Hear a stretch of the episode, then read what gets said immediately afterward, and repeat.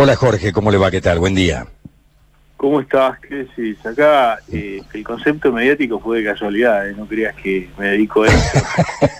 mediático porque está saliendo mucho en los medios, no por otra cosa. Eh, por, el, por esta pandemia, claramente. Hace más de 20 años que comparto mi tarea asistencial con eh, los medios de comunicación, porque considero que la, única forma de llevar prevención es eh, trasladar el consultorio a la gran comunidad. Y lo que hago ahora en este momento, y yo estoy estudiando desde las 6 de la mañana, como le decía a tu productor, y ahora lo que hago es charlar con vos y con tu audiencia para ver si logramos generar algo y ayudarlos, ¿cómo no lo voy a hacer? Todos los médicos tendríamos que hacerlo.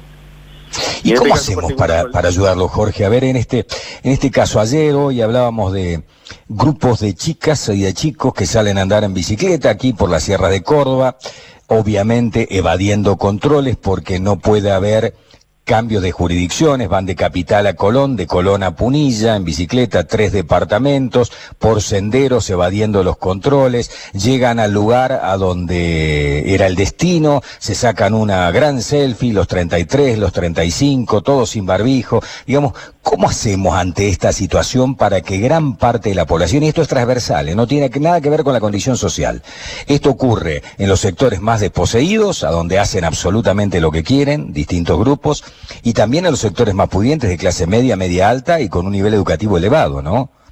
¿Cómo hacemos a esta altura los acontecimientos donde el Estado ya no puede para generar conciencia y que la gente entienda que puede ser un eslabón en la cadena de contagio o un eslabón en la cadena que pueda terminar con el contagio? Eso es un eslabón un escudo, eso lo elegís vos. Pero el grave problema acá de esto es la negación de riesgo. Eh, la situación es así, es muy estudiada y es comprensible que un grupo de adolescentes quiera juntarse y que nieguen el riesgo porque digamos, consideran que no le va a pasar o lo ven muy lejano. Y la muerte a los 20 años es diferente que la muerte a los 70, es diferente la visión que uno tiene. La verdad que lo que vos me estás contando, lo que hacen es subestimar los riesgos. Pero ¿sabes qué es lo más interesante de esto? O sea, ¿qué quiere decir subestiman los riesgos? O sea, que no, no pasa nada.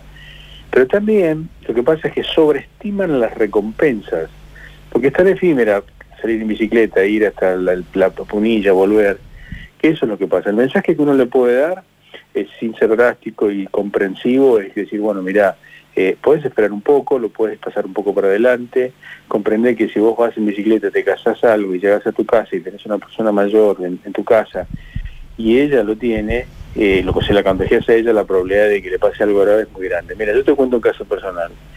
Nosotros en mi casa somos todos médicos mi padre era médico, mi hermano es médico, mis hijos son médicos. mi padre ya falleció, pero yo tengo la mitad de la familia diezmada por el coronavirus.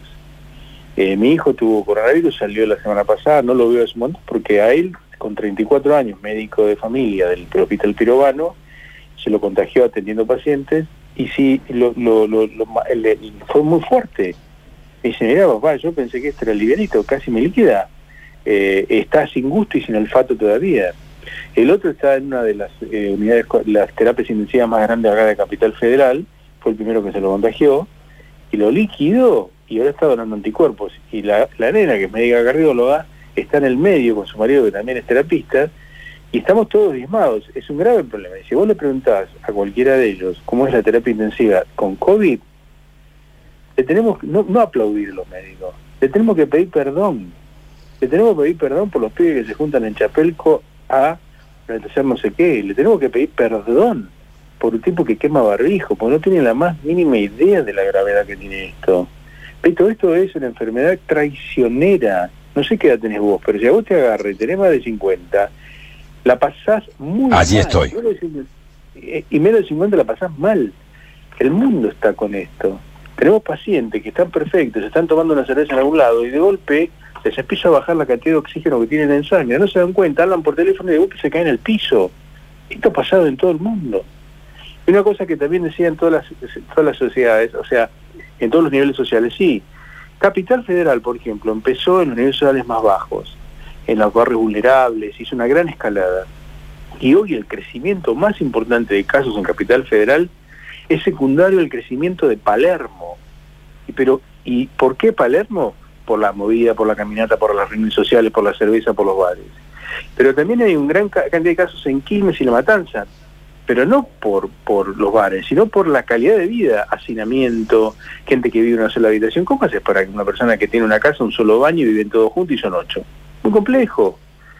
Y después otro, otro punto muy importante, Beto, es que la realidad del sistema sanitario argentino está atrasado hace 100 años, no 50, 70 como se dicen los políticos. Estamos desde el año 50, eh, para por ahí para adelante, nos hemos atrasado en la inversión. Entonces, nosotros podemos decir, yo tengo muchas camas de terapia intensiva de madera, pero no tengo quien me ponga el tubo si me ahogo, porque no tengo recurso humano capacitado, pagándole 500 pesos por hora. Entonces, eh, por el tema de la medicina, es, la remuneración es muy importante, como cualquiera. Si vos, mirá lo que hicieron los policías, se pararon de mano porque no le pagaron. Imagínate que los médicos hagan lo mismo. Cualquier otro gremio le para el tema, pero nosotros no podemos parar. Yo no le puedo decir a mis hijos que para, pues se muere gente y somos unos asesinos. Si no haces una receta y no ves a alguien, pasa lo mismo. Cualquier otro gremio hubiera parado. y es lógico, pero nosotros no podemos parar. Entonces hay un retraso en todo ese concepto. Más allá de esto, que me, fui por otro lado y te pido disculpas, la realidad es que es la realidad de la pandemia. Lo que yo le puedo decir a la gente de personas de Córdoba, que tenemos que estar tranquilos, si vos ves el crecimiento, nosotros estamos bajando en Cava, bajando en Amba, usted se está yendo al interior, pasa al interior. Y ese es el grave problema. Te voy a decir exactamente, para que vos tengas con, lo que está pasando, lo que está pasando hoy en Córdoba. Ayer Córdoba, o sea, Córdoba, Mendoza, son provincias que estaban tranquilas y hoy de golpe tenés, eh, por ejemplo, Santa Fe, es un incendio Rosario. Córdoba tuvo el 3% de los casos de todo el país ayer. Mendoza el 4%, Santa Fe el 8%, Ciudad de Buenos Aires el 11%.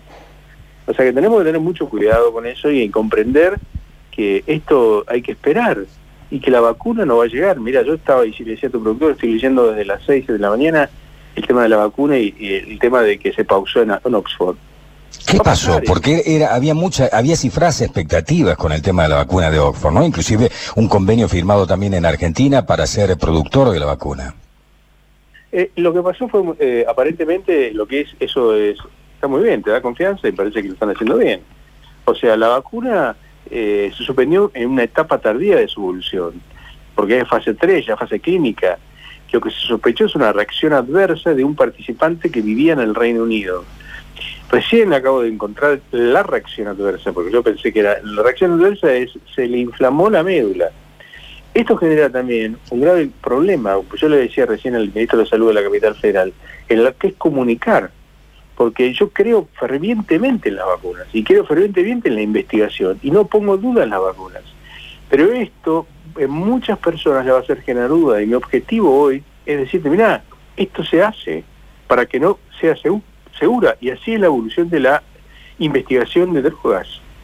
De esta manera, lo que tuvo esta persona aparentemente en el New York Times que acabo de leer es una mielitis transversa, que es un síndrome inflamatorio que se produce a nivel de la médula espinal, la médula de la columna y que se trata con corticoides y no hay problema, y, pero no se sabe si es específicamente por esto o es una coincidencia de esto.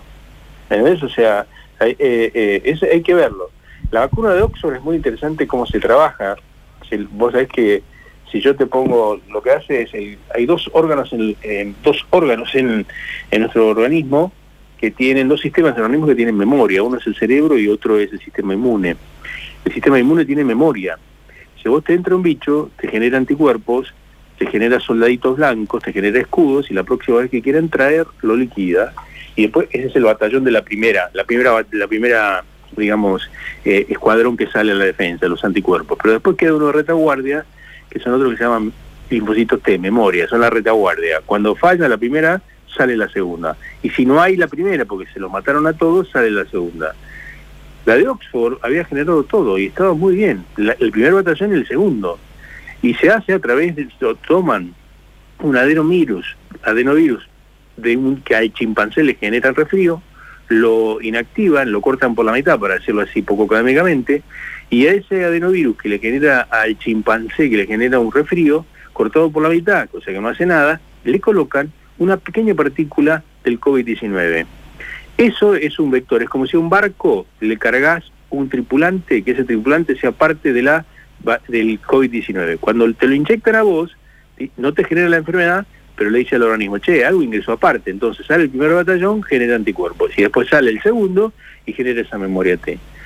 Dentro de todas las que hay, esa, esta es igual a la, eh, a la rusa, pero la rusa utiliza un barquito que no es que le hace gripe al chimpancé, sino es un barquito que le hace gripe a los humanos. Y la de Pfizer es una ARN, es una partícula fabricada, divina, espectacular, eh, que le ponen eh, grasa alrededor, te inyectas y le dice al cuerpo, uh, ingresó algo parecido al COVID-19, vamos a atacarlo, pero no te genera la enfermedad. Lo digo así poco académico para que se entienda, ¿no? Pero es así como te sí, se entiende. Con precisión es así bueno, eh, vamos a seguir nosotros todos los días, te digo que hacemos desde hace seis meses hincapié en esto de que vamos a ser un elabón, un escudo, como vos planteás, y que inclusive la vida, la posibilidad de sobrevida de las personas, de los grupos de riesgo, va a depender y depende de nuestro comportamiento de nuestros afectos y no, porque si somos un eslabón en la en esta cadena del contagio comunitario, en algún momento se va a filtrar y va a afectar a nuestros grupos de riesgo y esto les va a traer serios inconvenientes y en muchos casos la muerte también, ¿no? Beto, esto depende del comportamiento humano. Absolutamente, lo dijiste vos en el ingresar con los chicos. Comportamiento humano, va a depender de nosotros. Dos cosas importantes. Les hablo ahora a aquellas personas que ya tuvieron COVID-19. Hay que hacerse un chequeo un mes después hay 500.000 argentinos que ya tuvieron. Seguramente un montón de personas que te están escuchando ya tuvieron COVID. Bueno, atenti, habla con tu médico cabecera, consultalo, hay que hacerte algunos estudios para ver si te quedó alguna secuela. Y segundo, a los que están contagiados, patriotismo y avisen al resto que tienen COVID-19. A todo el mundo con quien estuviste le tenés que decir que tienen COVID-19. Avísame. No es para discriminarte, sino para que yo cuide a mi salud, a mis afectos, a mi vieja y a mi abuela. Y hay que tener patriotismo en colocarse el barbijo correctamente, tener distancia social y las tres C, espacios cerrados, espacios concurridos y contactos cercanos. Acordate de esas tres cosas y zafamos. Te agradecemos mucho, Jorge. Un abrazo, gracias a ustedes. ¿eh? Gracias, ¿eh? buen día. Bueno, muy interesante hablar con, con